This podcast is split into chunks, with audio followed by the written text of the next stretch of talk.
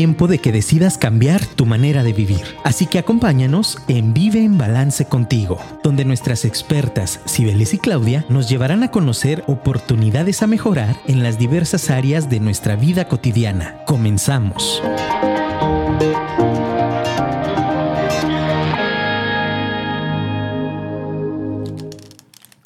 Hola, hola, buenas tardes, ¿cómo estás? Estamos aquí en Vive Balance contigo, iniciando mes, hoy primero de junio. Y bueno, hoy tenemos un programa muy especial a todas las personas que ya se están conectando, a todas las personas que nos están escuchando a través de la aplicación de Afirma Radio y también a todos aquellos que van a escuchar la repetición de este programa a través de la plataforma de Spotify. Les damos la más cordial bienvenida a este programa de Vive en Balance contigo.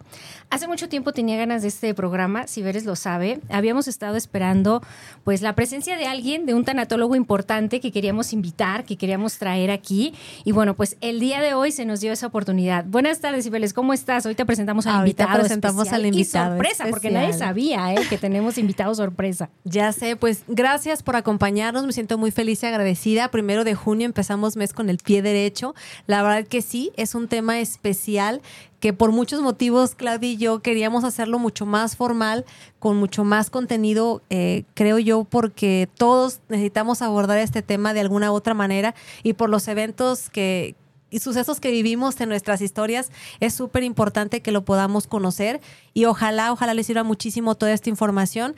Les mando saludos a todos mis amigos por ahí que me mandaron mensajito de que quién iba a estar. Bueno, pues ahorita les vamos a presentar a nuestro invitado, eh, que es tanatólogo y pues este tema de las pérdidas de los duelos, creo que no puede ser mejor abordado eh, que con una persona que, que tenga esta experiencia y que tenga esta trayectoria para poderlo ver desde muchos ángulos, porque bueno, no lo, va a no lo vamos a platicar de, de, solamente desde la parte terapéutica, eh, que ahorita Claudia va, va a también eh, mencionarlo. Sin embargo, eh, va a contribuir mucho, toda esta información van a ver eh, en todo lo que, bueno, en todo lo que nosotros vamos trabajando, siempre tiene algo muy personal, algo que queremos que trascienda, entonces vayan por su cuaderno de los jueves, de En Balance Contigo, tomen sus notas y todo eso que les resuene, pues ya saben, luego se echan un clavado y sale más. Entonces, vayan tomando sus notas. Gracias por acompañarnos y por supuesto recuerden bajar la aplicación de Afirma Radio para que puedan estar conectados todos los jueves a las 5 y no se les olvide poner la notificación para que les avise y no, no lleguen tarde. Y claro, pues en Spotify, que ustedes escuchen la repetición si no lo pudieron escuchar en vivo o que puedan revisar el contenido, incluso compartirlo con quien consideren que le pueda hacer pues de mucha utilidad. Entonces, gracias, bienvenido y pues le voy a dejar a Claudia el micrófono para que nos presente eh, al invitado, por favor. Muy bien, pues eh, este es un invitado sorpresa, como les decíamos, no lo anunciamos en, en, la invitación como tal porque queríamos que fuera sorpresa el, el que esté aquí, el doctor Román Jiménez Castro. Él es egresado de la emérita UNAM espero algún día yo tener la, la oportunidad de, de, pisar esos suelos y estudiar algo antes de morirme, espero. Médico cirujano como tal, 38 años de experiencia ejerciendo la medicina desde diferentes trincheras. Eh, un médico que complementa con la homeopatía, con la terapia floral, con la acupuntura tibetana y también tanatólogo. Entonces, hoy tenemos el honor, le damos la más cordial bienvenida. Póngame Bienvenido, aplausos doctor. a la producción. Muchas gracias. Luisito. Bienvenido, gracias. doctor. ¿Qué nos puede decir usted de usted? Díganos, ¿cómo se presenta? Ah, Las fanfarrias. Porque Cibeles lo pidió. Por favor, qué amables, gracias. Buenas tardes a todos. Eh, encantado de estar aquí eh, en, esta, en este foro. Eh, con los especialistas en la palabra, con Cibeles, con Claudia. Gracias. Eh, encantado de poder compartir algo de mi experiencia y algo de mis vivencias, tanto como médico, como persona, como ser humano. Y, y, bueno, pues eh, gracias Genial. también por estar aquí, porque sabemos que tiene una agenda muy ocupada y no nos había podido visitar, pero constantemente nos escucha también. Pues muchas gracias claro por ser sí. padre, parte de nuestra audiencia, ¿no? Definitivamente. Y bueno, algo importante también, por ahí yo les comentaba que este es un programa especial. Déjenme hacer aquí una breve pausa. Claro. La semana pasada falleció mi abuela y fue algo que, que me cimbró mucho. Ya teníamos el, el programa con, con el otro doctor que nos visitó la semana pasada y todo, entonces yo estaba aquí con un nudo en la garganta Y, el día de hoy, eh, para mí, para mi familia, eh, doctor Román, pues es un regalo que puede estar hablando usted aquí de los duelos, de cómo manejarlo, de que nos dé un poquito de luz en el camino. Y bueno, yo quiero honrar y dedicarle este programa a mi abuela paterna, Carmen Santiago. Eh, donde sea que estés, quiero decirte que, toda esa descendencia que creaste con un abuelo, mi abuelo se llama Mónico, que todavía vive, que tiene más de 101 años, y, bueno, mi abuela murió de 96 años, familia muy longeva. Yo no sabía lo que era perder una abuela porque le, contaba a Cibeles que, que tenía mis cuatro abuelos vivos y fue algo muy difícil, fue algo muy complejo, sobre todo ver a mi papá tan triste por, por perder a su mamá. Y bueno, mi abuela tuvo en total 12 hijos, 43 nietos, 62 bisnietos y 4 tatarañetos que con todos eh, pues tuvo la oportunidad de compartir una familia muy grande, una familia longeva. Y bueno, en total e, esa descendencia fue de 123 integrantes. Entonces yo me pongo a mm. pensar cómo la unión de dos personas puede dar tanto camino y, bueno, recordarles también un poquito a, a todos los que tienen o la dicha o tuvieron de compartir con los abuelos lo importante que son en nuestra historia, en nuestra trayectoria. Al menos la abuela paterna representa la fuerza espiritual y ella nos transmite, fíjense, solo a las nietas, no a los nietos, a las nietas, el cromosoma X. Esto quiere decir que traemos una vinculación genética, una vinculación de ADN y la abuela como tal, er, la abuela paterna representa la sabiduría, la protección, la nutrición y también el amor. Entonces yo quiero dedicarle este programa y a toda mi familia que nos está escuchando y que ahorita estamos pues tristes de duelo, que podamos escuchar con mucha atención al doctor Román para ver qué nos puede decir al respecto y, creo que encaja perfecto su, visita con esto que, en mi familia estamos viviendo y estamos atravesando, porque ella, pues créanmelo, ¿no? Tenía todo un matriarcado ahí en, la familia y, la ausencia de ella nos, nos deja un gran vacío, nos deja también muchas enseñanzas, porque fue una mujer que trabajó constantemente, que amaba la agricultura, que dio mucho trabajo, que apoyó a muchas personas y que tiene una excelente trayectoria. Entonces yo quiero dedicarle este programa y, honrarla a través de lo que hoy vamos a estar aquí viendo y trabajando. Y a todos aquellos también que tienen a alguien que ya se fue y que esa partida pues genera dolor, genera tristeza o a todas esas personas que consideren que traen un duelo ahí mal trabajado. Entonces, ¿con qué arrancamos, Cibeles? Pues bueno, primero claro que sí, este, muy en especial todo el trabajo de hoy y toda la información por, por la trascendencia de tu abuela, que es muy importante eh, que sea reconocida y honrada, que así sea. Y bueno, pues comenzamos, eh, yo creo con la parte técnica, porque tal vez hay muchos que no conocen de qué se trata esta palabra tan extraña o de qué van a hablar, que de los duelos, eh, de las pérdidas. Bueno, pues vamos a empezar por el principio. Entonces, eh, doctor, por favor, platícanos primero qué es tanatología como palabra, como raíz o de dónde viene, qué es este estudio, esta, pues no sé, disciplina para entrar en, en, materia primero. Claro que sí, Cibeles, buenas tardes. Eh, el término tanatología eh, es acuñado, como lo sabemos, eh, por los prefijos, el prefijo griego thanatos, que significa muerte, y logos, el estudio de la muerte. Eso es en sí la definición que encierra la palabra tanatología. Muy bien. ¿Es una disciplina, es una ciencia o cómo es reconocida actualmente? Es una disciplina, es una disciplina ya en el medio profesional.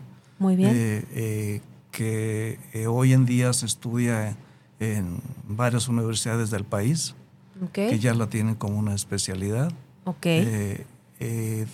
también es, sabido que las psicólogas también llevan una cierta preparación en, en tanatología y en el tema de duelos para poder abordar todas las emociones que se mueven en esta parte del duelo. Ok, muy bien. Entonces, ¿Cuándo nace? ¿Quiénes son los precursores? ¿De dónde nace esta corriente y que fue integrada a todos estos procesos? Se considera la fundadora de esta, de esta corriente, de esta disciplina, eh, a la psiquiatra Elizabeth Kubler-Ross, una mujer, una gran mujer eh, humanista eh, suiza que llegó a Estados Unidos, que dedicó toda su vida al estudio de, de los moribundos, al estudio de la muerte. Okay. Y fue donde ella eh, se dio cuenta que en todos los procesos eh, eh, de duelo, en todos los procesos de la muerte, estaban implicados varios procesos. Ah, o sea que todavía había mucho que investigar. Interesante. Por ahí tiene un libro ella buenísimo, sí. tiene varios libros. El la rueda de la, vida. La rueda de la vida, sí, buenísimo. El, libro de los muertos. Sí, sí, sí. También. Bueno, entonces ya para que vayan ahorita tomando nota de toda la, bibliografía que pueden también este, ir tomando eh, o luego consultar si les interesa profundizar un poquito más. Esta em, precursora Elizabeth eh, era psiquiatra y eh, empezó sus estudios en 1950. ¿En qué basó esos estudios o cómo, llegó a, introducirse en este tema? ¿Qué fueron los hallazgos? Eh, ella empezó a platicar con los moribundos, enfermos en fases terminales, llámese cáncer, llámese la vejez como tal, etapas terminales de todas las enfermedades que conocemos. ella platicaba con los, con, con los moribundos y se dio cuenta de que eh, todas sus emociones eh, eh, se compartían, o sea, todos los enfermos tenían en común mm, todo, todo este proceso que ampliamente se ha estudiado hoy por muchos investigadores a lo largo de los siguientes años. Muy bien. Por ejemplo, esta parte de que ella tuvo, me imagino que mucho contacto con personas, bueno, ahorita me sorprendió de la vejez, o sea, no solo que, estuvieran cerca de la muerte por enfermedad, sino que vivieran un proceso natural, también eh, requiere un proceso pues mental, emocional, físico, está incluido dentro de sus estudios. En este sentido, entonces, actualmente eh, la tanatología es aplicada en dónde, solamente en los enfermos o dónde más podemos encontrar todo esto? En estudios posteriores eh, eh, se ha estudiado mucho el, tipo de, duelos que existen. Ah, ok. Que ya los podemos clasificar. Hoy un sinnúmero por ahí, una lista enorme de, duelos. Duelos, inesperados, duelos esperados, duelos por pérdidas, que también por pérdidas materiales, pérdidas de relaciones. Eh, Hasta de la mascota, ¿no? Porque yo, yo he tenido pacientes que, les ha afectado el, perder a su eh, perro, por ejemplo, y es terrible. Yo en mi experiencia me ha tocado revisar niños con problemas eh, difíciles de, manejar, de duelo, porque se les murió su gatito o se les murió su perrito, o que me llegan con su gato muerto y diga, me dice el doctor, haga algo por él. Entonces digo, pues yo soy médico veterinario, no lo soy. Dios. Pero eh, eh, a, tanto pues llega el, el, movimiento de emociones en todas las personas eh, en estos casos. Está también pues muy relacionado a nuestra cultura el, afrontamiento de la muerte. Sabemos que en cada cultura, por ejemplo, en, nuestro, en nuestro país, en la, en la época prehispánica, era una forma bien, bien peculiar de enfrentar la muerte. Eh, hemos, hemos adoptado ciertas costumbres que todavía seguimos festejando el, el, Día de Muertos el día 2 de noviembre. Eh, otras culturas lo ven de diferente forma. Eh, yo, por ejemplo, se me queda, se me queda por ahí el, el dicho de que hombre de mala muerte. yo pienso que esto tiene su origen en, en la cultura egipcia, porque era muy, era muy, muy, muy preciada la forma de morir en la cultura egipcia. Eh, siempre tenías que tener tú una serie de herencia para poder eh, comprar y pagar tus servicios funerarios, que te embalsamaran y que te hicieran todos los rituales para que tuvieras una muerte digna. Porque no cualquiera podía acceder a eso, ¿no? No, cualquiera podía acceder, por eso pues dice toma eh, hombre de mala muerte. Pues, si no tienes ni con qué pagar un funeral, no eres digno de, no es digno de una persona. Y fíjate qué trascendencia tenía, bueno, en este caso para los egipcios, el pasar a la otra vida, el tener la experiencia de la muerte como algo importante y significativo y que debía de dignificarse, ¿no? Eh, ahorita por, por, lo que comentábamos, como en, en, la cultura, en la sociedad, el tema de la muerte incluso es un, un tema que no nos gusta platicar, que, le sacamos la vuelta. Que le sacamos la vuelta y, bueno, tanto Claudia, imagino que lo he visto en consultorio, acá con el tema médico, pues cómo sería ese, ese confrontamiento a lo mejor o esa idea de trabajar el tema del duelo o de la muerte esperada en la parte de la enfermedad.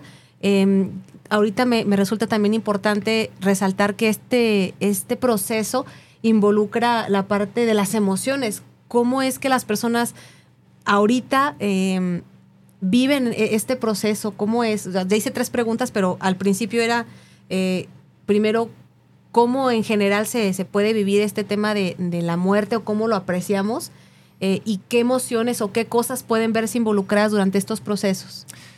Es cierto, es un tema difícil de, de enfrentar y de abordar. Eh, yo a lo largo de mi experiencia, pues como médico, estamos cerca de la muerte. Pues sí. Eh, muy cercas. Eh, todavía hace, hace un mes me tocó un abordaje tanatológico con una paciente moribunda eh, que estuvo en el hospital y su decisión fue ir a morir a su casa. Okay.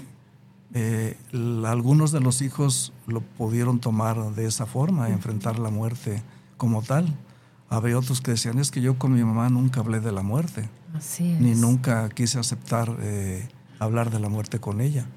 Porque el tema de, de, incinerarte, enterrarte, el destino final de tu cuerpo, eh, muchas veces ni eso se quiere tratar. Pues híjole. Nosotras, si ves, yo ya lo tratamos, Ay, ya Dios nos mío. hicimos ahí recomendaciones sí. mutuas. Por si acaso, por si. Pero es, es, realidad, porque, digo, por ejemplo, yo que trabajo en el sector asegurador, es bien cierto que la gente puede comprar eh, un, una protección, un seguro y Con decir, tiempo, ¿no? cuando yo no esté. Pero cuando ocurre, las personas que me ha tocado en mi despacho, pues la, a veces la esposa ni siquiera se acuerda, no sabe, no tiene ni idea ni cabeza porque es un tema que no, no veía como una realidad.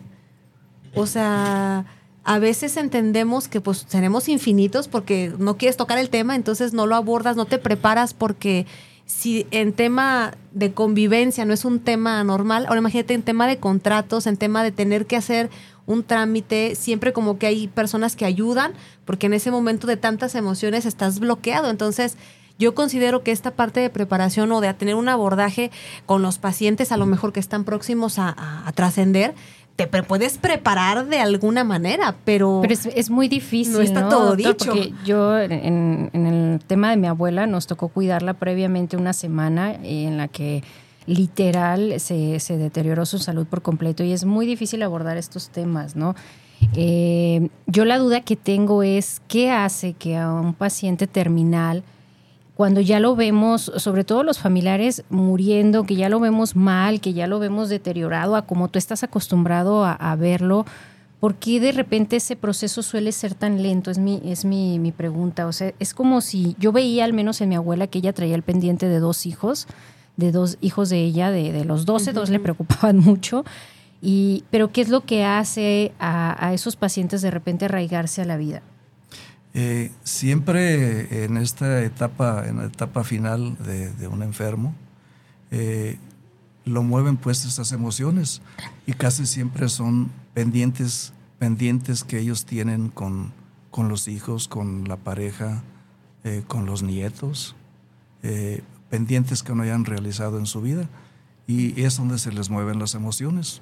Yo en este caso, por ejemplo, la última persona que tuve el abordaje, eh, que les platico, uh -huh. ella su mayor preocupación era dejar a su marido solo Uf.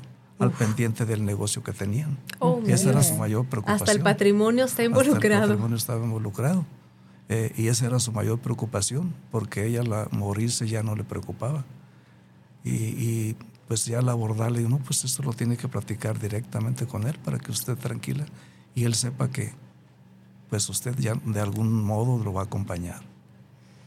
Híjole, pues de algún modo, y es una percepción también interesante porque posiblemente, y lo platicábamos antes de la entrevista, eh, esta parte de, de, hacer consciente a la persona no, no solo tiene que ver con la parte física o incluso religiosa, sino incluso la parte espiritual, porque da como confianza al paciente o a la persona en este, en este proceso, pero también yo creo que le da una cierta certeza a la familia o, o a las personas que acompañan en, en, este proceso, porque también hay un sentido de, de trascendencia.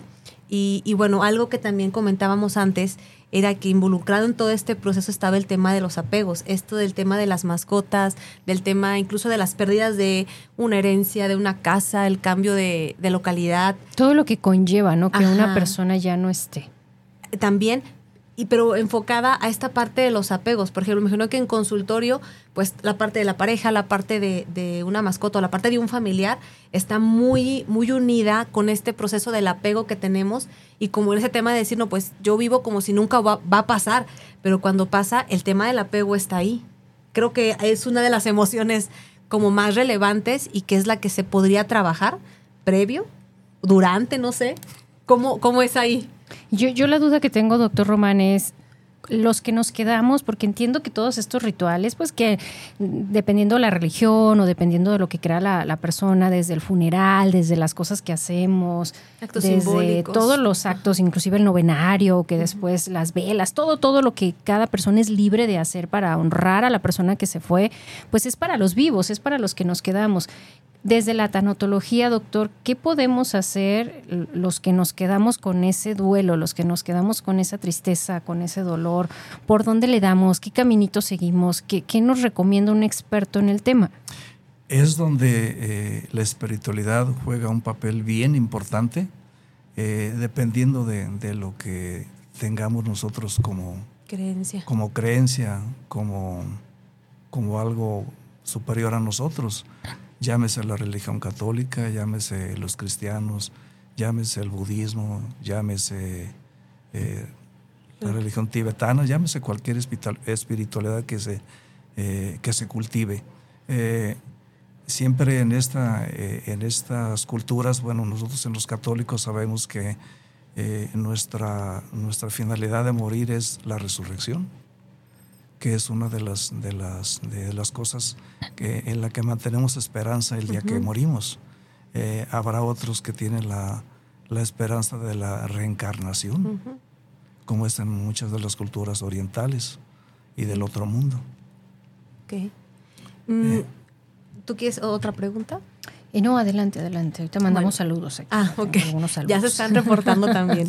Eh, bueno, dentro de todo este estudio, entonces, eh, bueno, ahorita ya platicamos que están los expertos, los tanatólogos, también los psicoterapeutas están capacitados para abordar en estos temas, eh, pero ¿quiénes son las personas? O sea, va dirigido entonces a, qué, a qué personal médico, quién puede dar este acompañamiento o quién más podría involucrarse en estos temas.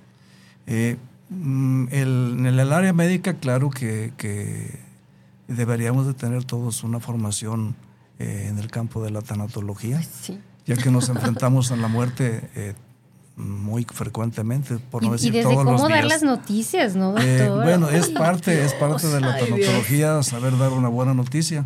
Es una parte importante también, por ejemplo, en el abordaje de, de los duelos, eh, eh, saber qué decir y qué no decir. Porque, por ejemplo, una persona que está en un duelo sufriendo, no le puedes eh, preguntar cómo te sientes. Es una pregunta que está fuera de lugar. Sí. A veces simplemente el acompañamiento es darle un abrazo y es suficiente.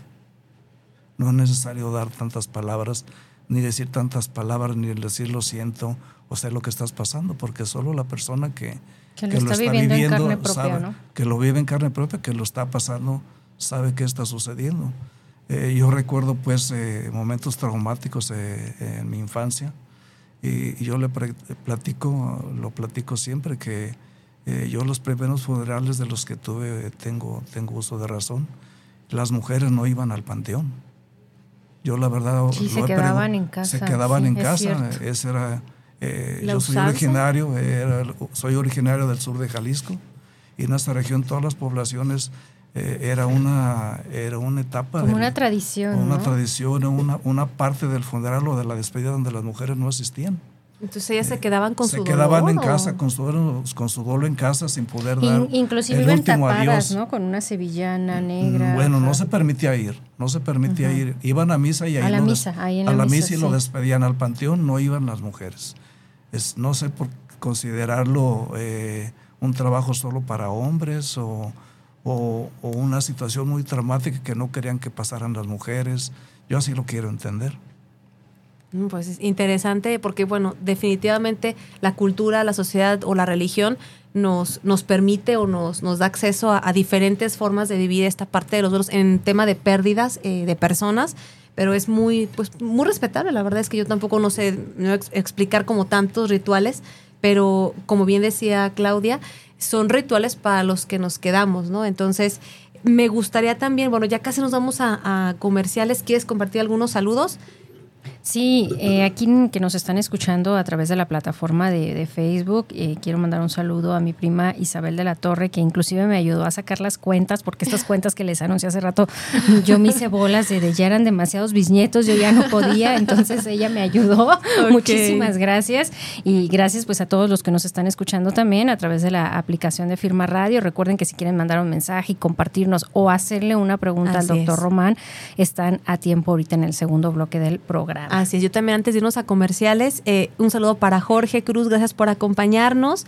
Eh, también para Lorena Quintero, que por ahí nos está escuchando, ya desde que empezó me mandó por aquí un mensajito de WhatsApp y creo que aquí también tenemos a alguien o no. Y bueno, ahorita que regresemos también vamos a estar hablando de las diferentes etapas del duelo. Así es. Bueno, pues vamos, a una breve pausa y ahorita regresamos, estamos en Vive en Balance contigo, abriendo mes. Regresamos. Pues regresamos en Vive en Balance contigo con el tema dolor y duelo, cómo aceptar y manejar un proceso de duelo. Tenemos hoy de visita al doctor Román Jiménez, tanatólogo. Y pues bien, vamos a, introducirnos en este segundo bloque con una pequeña historia.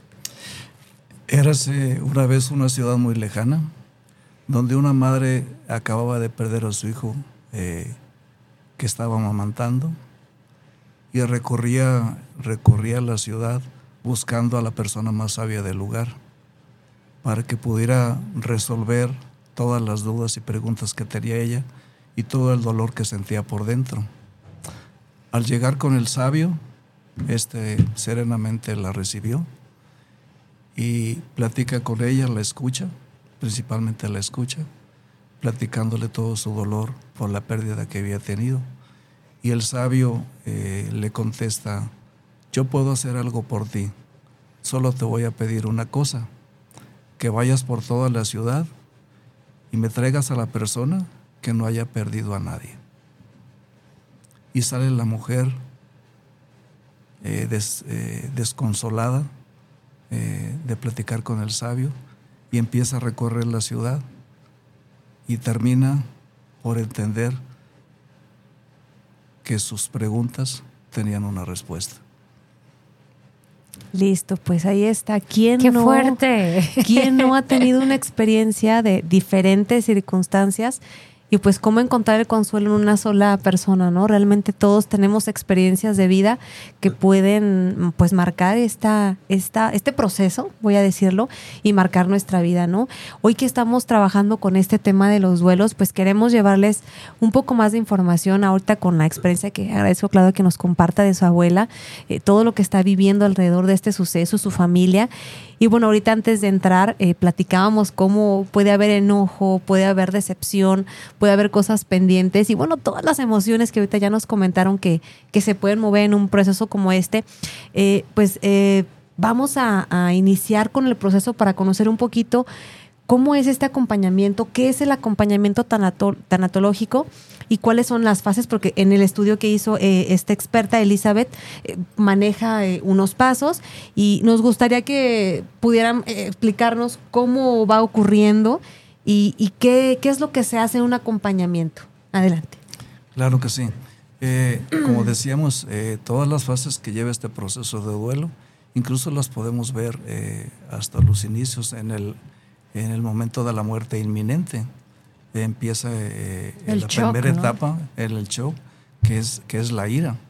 Eh, en este primer paso, eh, pues las personas gritan, se desesperan, incluso a nosotros, hasta los médicos nos llegan a agredir, hasta nos dicen de, los que nos vamos a morir. o sea, los culpan. nos están buscando también, esa es otra etapa, las culpas que también o, buscando una dónde dejar ese dolor, ¿no? ¿Quién es el responsable? ¿Qué nos hizo bien? ¿Qué se hizo mal? Eh, y luego continúa con la etapa de la negación. En estas dos, en estas dos fases se puede estar fluctuando por mucho tiempo. Y es, y es donde, donde está pues el acompañamiento eh, y donde pues debemos de, de abordar a las personas o que deben de buscar ayuda o si no las personas que están cerca sugerirles que busquen ayuda porque si no se llega a un estancamiento, un proceso que en ocasiones se lleva años. Me ha tocado, me ha tocado eh, platicar con personas eh, que llegan por un, dolor de pecho, un dolor abdominal, eh, porque se le murió la vecina y yo les digo, ¿acaso lo llevaba también con su vecina? y ya empezando a, buscar en las emociones, ¿no? Resultó que hace dos años había perdido a, a, una tía muy querida. Y eso le revivió. Y, le revivió, el, le revivió el dolor. El dolor. Entonces pues, es, es, importante por eso eh, eh, atenderse en estas etapas, eh, porque sabemos que las emociones que se guardan se convierten en enfermedades. Completamente. Eh, y en este en esta etapa pues es donde afloran las culpas, que aquí Claudia nos puede ampliar un poquito más. Eh, eh, Ay, si te pasan tantas cosas por la cabeza. sobre todo creo yo a los cuidadores, ¿no? Cuando te tocó cuidar a un enfermo, cuando te tocó estar en el, en el proceso de agonía de, de alguien, pues te replanteas muchas cosas, si lo estás haciendo bien, si hubieras hecho algo diferente, si la persona tiene dolor, si no tiene dolor, o sea, es un momento donde tu cabeza está en un caos y en, un revuelo, ¿no? Entonces, y cada persona lo toma distinto, ¿no? Cada familiar, yo veo que algunos tienen más entereza, más fortaleza y, no necesariamente todos van a actuar de la, de la misma manera y es válido que cada quien viva su proceso y sus emociones de, de manera muy particular. Eh, siempre eh, en estos procesos largos de enfermedades, eh, llámese por ejemplo Alzheimer, que son enfermedades que duran años, y es una, una, responsabilidad que no siempre es compartida. de repente a quien dejan de cuidar, pues a la tía que no se casó, o a la tía que se quedó viuda, o a la tía que la abandonaron, entonces ella que la cuide, dicen, ella que la cuide ya no tiene que hacer. Eh, sabemos que eh, este tipo de cuidadores necesitan una atención especial, casi más que el enfermo, porque pues llevan toda, porque no están listos. Llevan todo el proceso de la enfermedad a cuestas y a veces poco, poco hace o hacemos los familiares por, eh, por aligerar esta carga. Sobre todo porque creo yo, desde lo que comenta doctor, que es cierto, se les impone una actividad a la mejor que ellos ni siquiera estaban preparados o ni siquiera hubieran querido aceptarla, pero se les impuso por su condición de vida. Entonces, creo que esto también pues es algo importante, ¿no? el, poder platicar, si tú nos estás escuchando y tus papás ya están mayores o tienes la oportunidad de platicar con ellos de ten la paciencia de tener esa plática de qué quisieran ellos, de cuál es su realidad, y ir vislumbrando qué onda con tu vejez, qué es lo que quieres hacer y cómo la quieres vivir, es importante. Eh, un, comentario antes, eh, ahorita comentaba que había una fluctuación entre la ira y, y, la negación, es decir, que nos podemos pasar como mucho tiempo en ese, en ese periodo. Obviamente muchas personas pequeñas, de, edad mediana o adultas, pueden vivir de diferente manera. Ahorita comentábamos antes de entrar que por los pequeños, en el caso de ahorita de Mía, que platicabas que estaba con esta nueva experiencia, estaba muy preguntona y pues a lo mejor hay gente que no lo ve bien, pero sin embargo es natural también que lo podamos eh, establecer con los pequeños, eh, cómo abordarlo con ellos. Sobre todo no evadirlo, doctor, o no sé usted qué nos puede decir al respecto. Sí, claro, eh, es bien importante afrontar este tipo de procesos de duelo. Eh, yo platico en mi experiencia eh, en mi casa.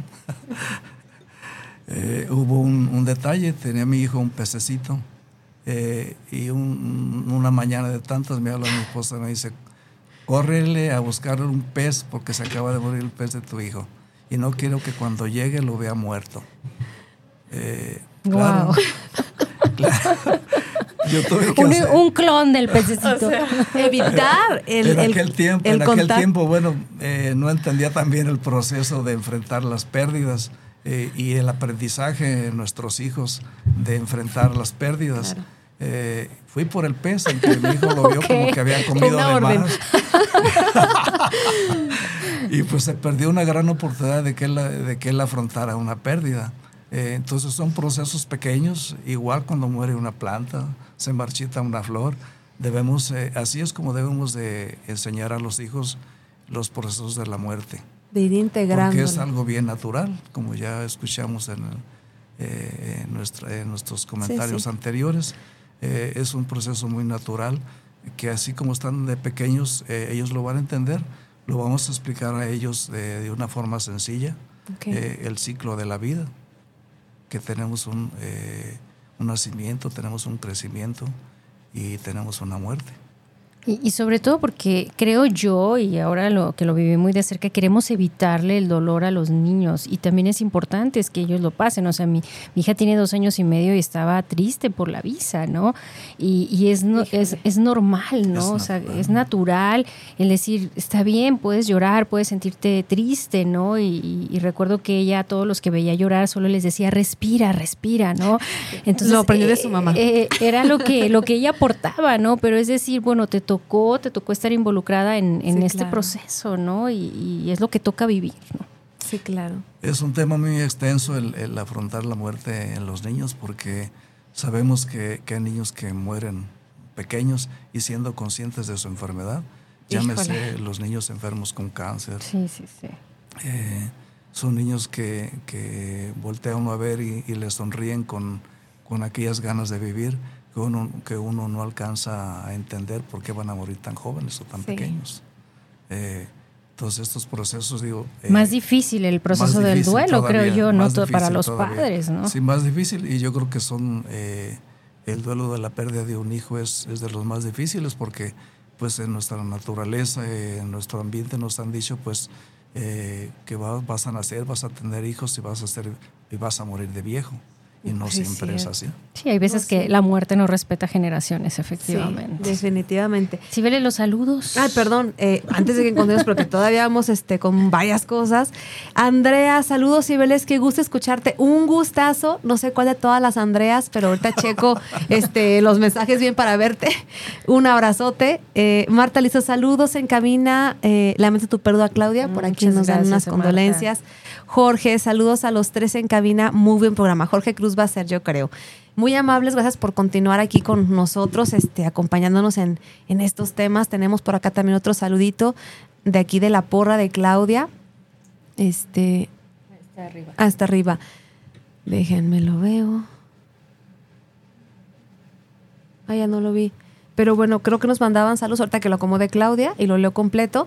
Eh, gracias por acompañarnos y bueno, si tienen alguna pregunta o algún, alguna duda, pues aquí escríbanos y, el experto nos, nos ayuda a resolverla o a, o a platicar del tema. Dentro del proceso del duelo entonces tenemos primero la ira, la negación y luego tenemos que la Negociación. Ok. ¿Qué parte es? ¿Cómo podemos explicarla? Eh, en la negociación, eh, pues empezamos nosotros eh, a tratar de entender la pérdida y, y, de cierto modo, eh, de cierto modo eh, ofrecer, ofrecer algo de lo que tenemos nosotros a cambio del, dolor que estamos padeciendo. Ok, a cambio del dolor que estamos padeciendo. ¿Cómo continúa este proceso del duelo? En, el siguiente, en el siguiente proceso sigue la, la depresión. Es una etapa que, que se ha clasificado de las más largas, de las más largas en, trascender, eh, en transcurrir, perdón, eh, es donde, donde muchas veces nosotros revisamos pacientes con depresión y donde muchas depresiones eh, menores pueden hacerse depresiones mayores. ya que los duelos, antes no sé si conozcan el, eh, la escala donde se clasifican las enfermedades eh, psiquiátricas. Eh, en, los, en la última clasificación habían sacado el duelo de, esta clasificación y hoy en día está de nuevo por ahí en esta tabla el proceso de duelo. Y sí, la depresión pues sí ya requiere de un manejo médico, medicamento, médico y medicamentoso y, y el apoyo psicológico para poder superar esta etapa. Ok, entonces dentro de la negociación la persona ya está consciente que tiene esta pérdida y decide qué hacer con lo que está sintiendo o cómo gestionar esas emociones, pero llega como a su punto más álgido en la parte de depresión donde es consciente del dolor, supongo, y está dispuesto a vivir como ese o padecerlo. Es, está dispuesta a decir, pues es es explicable que yo me sienta mal por todo lo que he pasado, pero eh, esta etapa, como decimos, es un proceso muy largo, eh, que en ocasiones sí requiere pues del apoyo medicamentoso. Eh, no hay todavía un tiempo establecido. Varía, sí. No hay un tiempo, varía mucho. a quien pregunta cuánto voy a tardar con sintiéndome así, ¿no? sintiéndome así o en el caso de, de las de, de, las poblaciones dicen cuánto me voy a vestir de negro Oh. Eh, entonces, pues eh, no, tiene, no tiene un periodo. De repente se encuentran personas que tienen toda la vida vistiéndose de negro y no quieren pasar a la siguiente etapa.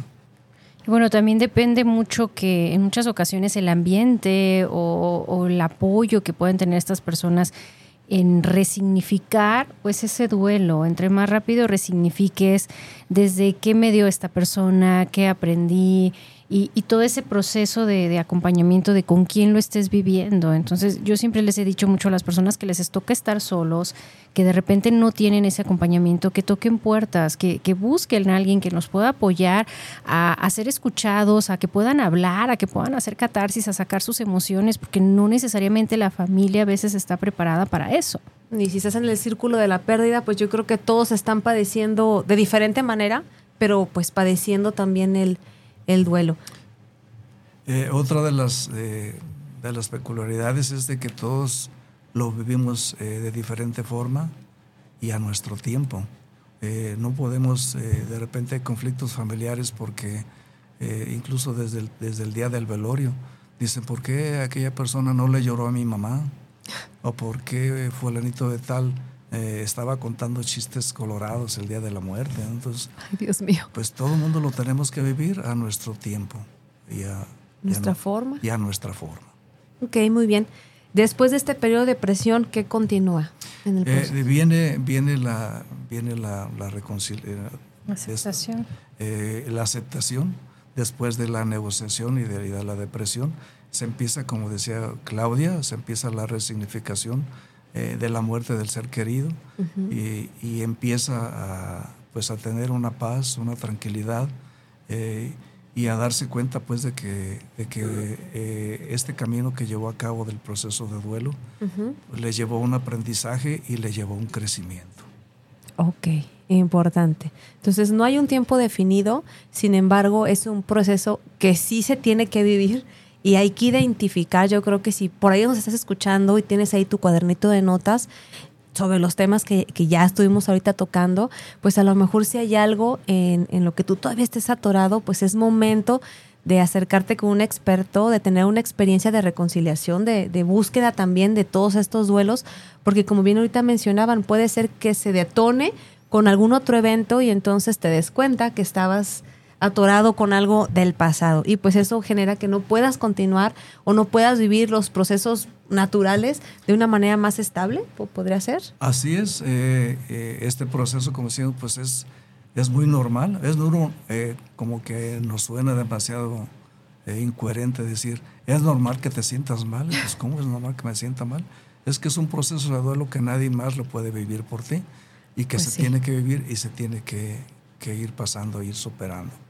Y bueno, algo importante que, que, yo siempre les menciono a mis pacientes, que la forma en cómo lo afrontes, esa sí tendrá que ver mucho contigo de repente es, permítete hacerte, hacerle a esa persona querida algún ritual de despedida, déjate acompañar, permítete platicar con otras personas que hayan perdido a alguien similar para que desde su experiencia te puedan compartir cómo lo hicieron, el no dejar como tu rutina, si tú estabas acostumbrado a hacer ejercicio, pues síguelo haciendo, sigue tus actividades, el proponerte también expresar tus emociones.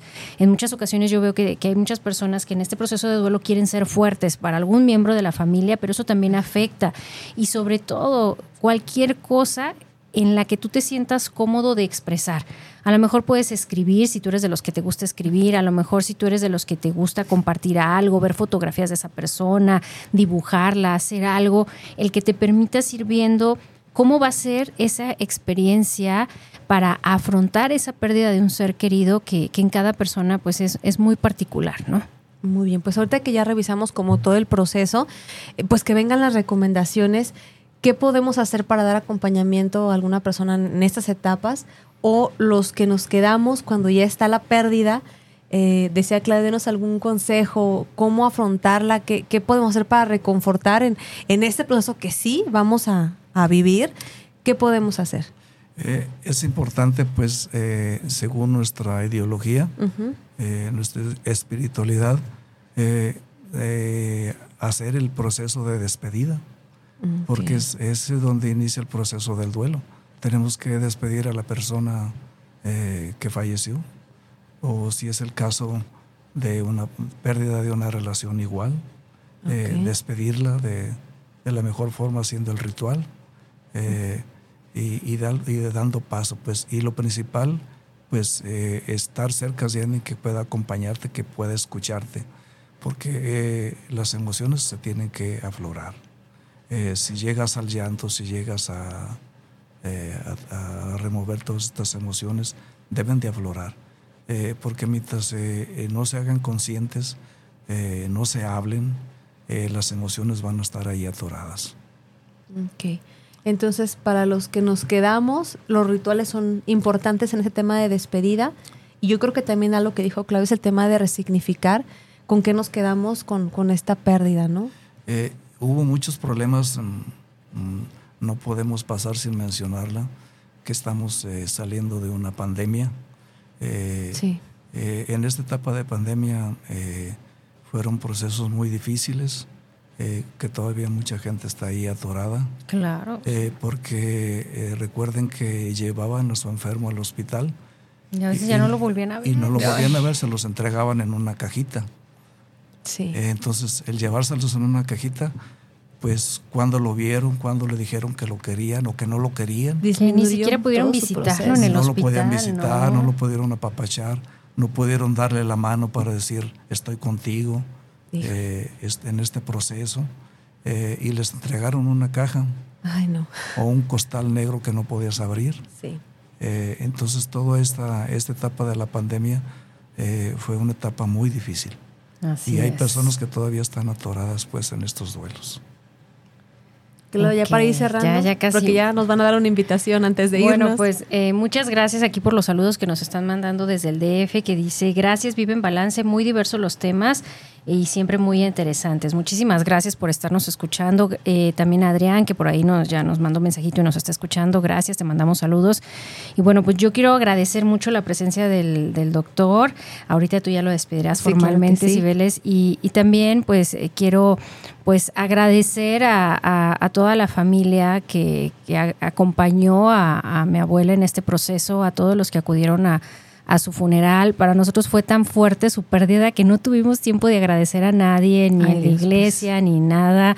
Luego llegó ahí la banda y muy emotivo todo esto. Y, bueno, ya se imaginarán. Pero quiero, quiero cerrar rápidamente con, con este mensaje que dice, tu abuela paterna siempre será tu fuerza espiritual. Si regresas y respetas su destino, hay que agradecerle la vida que nos transmitió, puesto que nos regaló a nuestro Padre.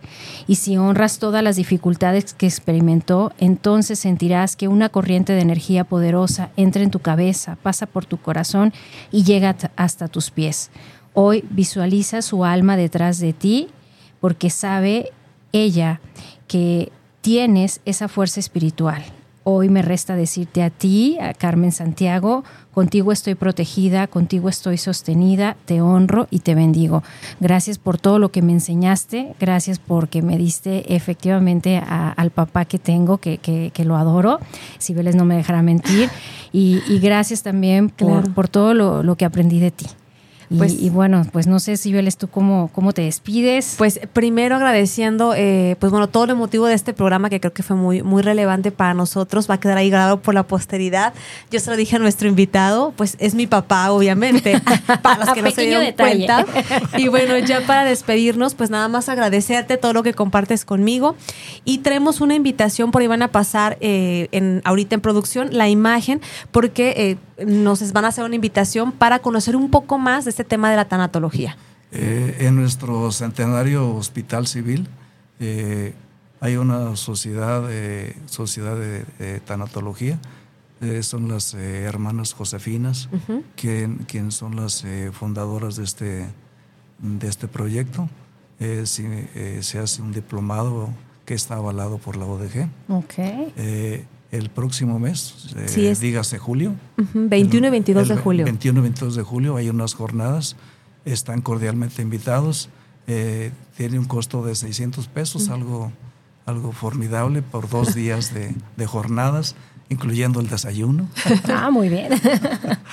Para quien está interesado, pues se comunique conmigo, eh, eh, están a la venta ya los boletos. ¿Dónde lo encuentran, doctor? ¿Podría dejarnos sus Eh, datos, sí, por claro favor? que sí. Eh, estoy en el Hospital San Gabriel Arcángel en Tlaquepaque. Un saludo para todo el personal del hospital. Ah, muy bien. Y la porra. Ah, Eh, mi, mi teléfono es eh, 331-445-2140. Estamos a sus órdenes para alguna cita o para... eh, Homeopatía también, ¿verdad? Cualquiera de los de, de las consultas los a las que me dedico. de los Y si no, ahí le pedían los datos a, Ahí me a- a hablan, ay, yo se los paso. Pues gracias, con eso nos despedimos. Gracias por acompañarnos, papá. Gracias a ustedes Y que por sea una excelente tarde para todos. Esto fue Vive en Balance contigo. Hasta luego. Hasta luego, buen día.